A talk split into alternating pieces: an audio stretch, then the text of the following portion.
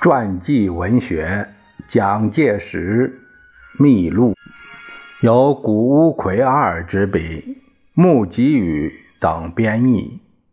事了不讲。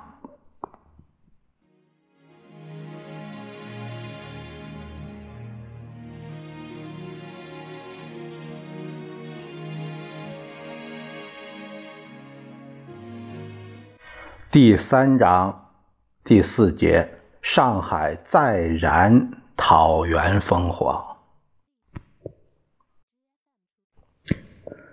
蒋介石在参加中华革命党之后，奉到孙先生最初交付的军事任务是在上海指挥讨袁军事行动。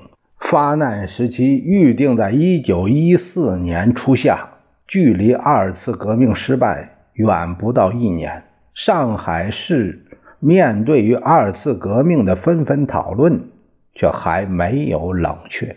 袁世凯为防范革命运动再起，乃发表海军中将郑汝成为淞沪镇守使，担任由上海到吴淞口的防务总责，同时也是为着筹用他在二次革命时抵御革命军防卫制造局有功而加以着任。蒋介石检讨了二次革命失败的教训，审慎严拟作战计划，决定分配同志们的任务是这样的：第一路由蒋介石本人兼任司令，为主力部队，担当潭子湾、小沙渡、曹家渡、汾王渡一带市区的攻击任务；第二路司令陈荣廷。担任进攻上海西方真如一带，并袭击警署等任务。第三路司令何元龙担任破坏铁道及电信设施等游击任务，并突袭上海北面长江两岸的南岸宝山及北岸海门，以封锁海军活动。不曾料到，这个计划在展开行动之前就被郑汝成珍惜，下令严禁所有的革命分子。五月三十日夜晚，由陈乔蒙、王锦三两同志被闸北巡警被捕，搜去兵队名单、行军草图等物件。接着，设在小沙渡的司令部也受到搜查，被捕党人多名，并没收了械弹、旗帜、印信多件。被捕的陈乔英等在西炮台寻难。这是继二次革命的上海战役之后遭遇到的又一次挫折。袁世凯于六月十五日以大总统名义发布命令。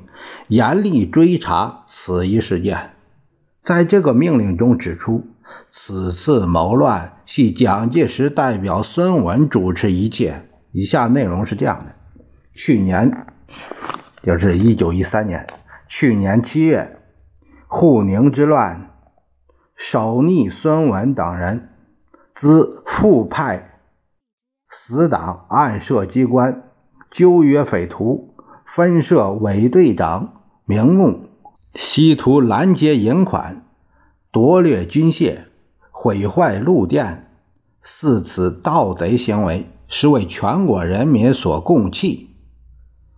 陈乔英、王锦三二共犯，甘心从逆，罪不容诛，着即一并就地正法。蒋介石、廖轰、陈荣廷。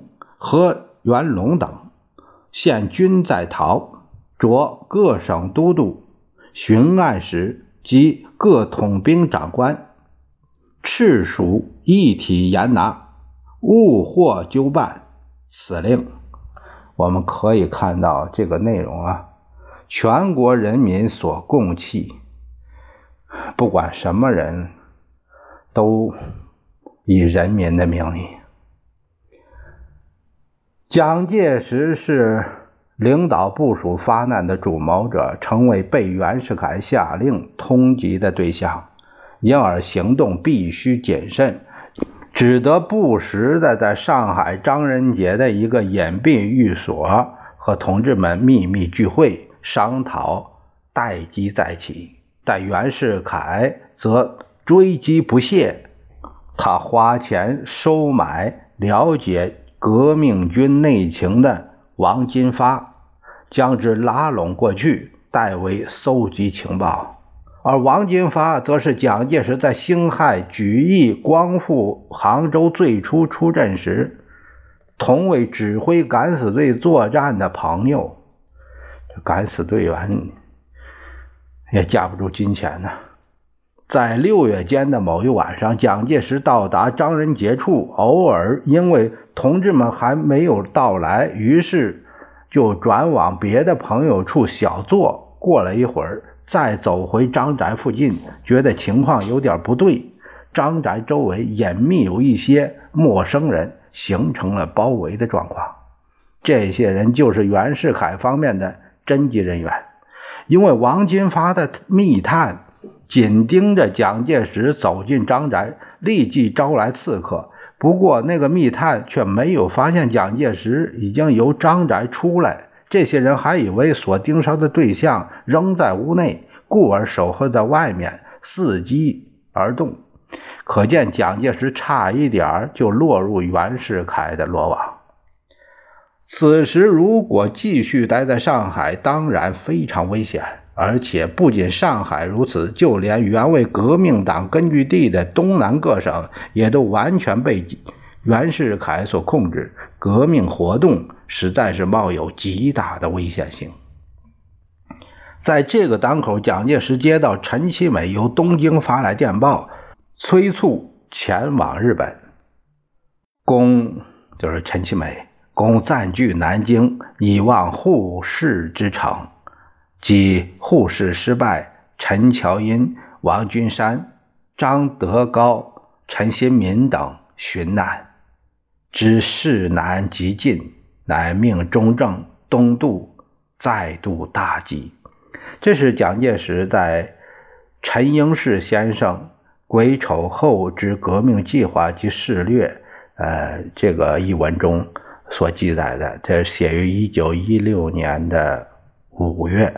这其中的里面的一个段落。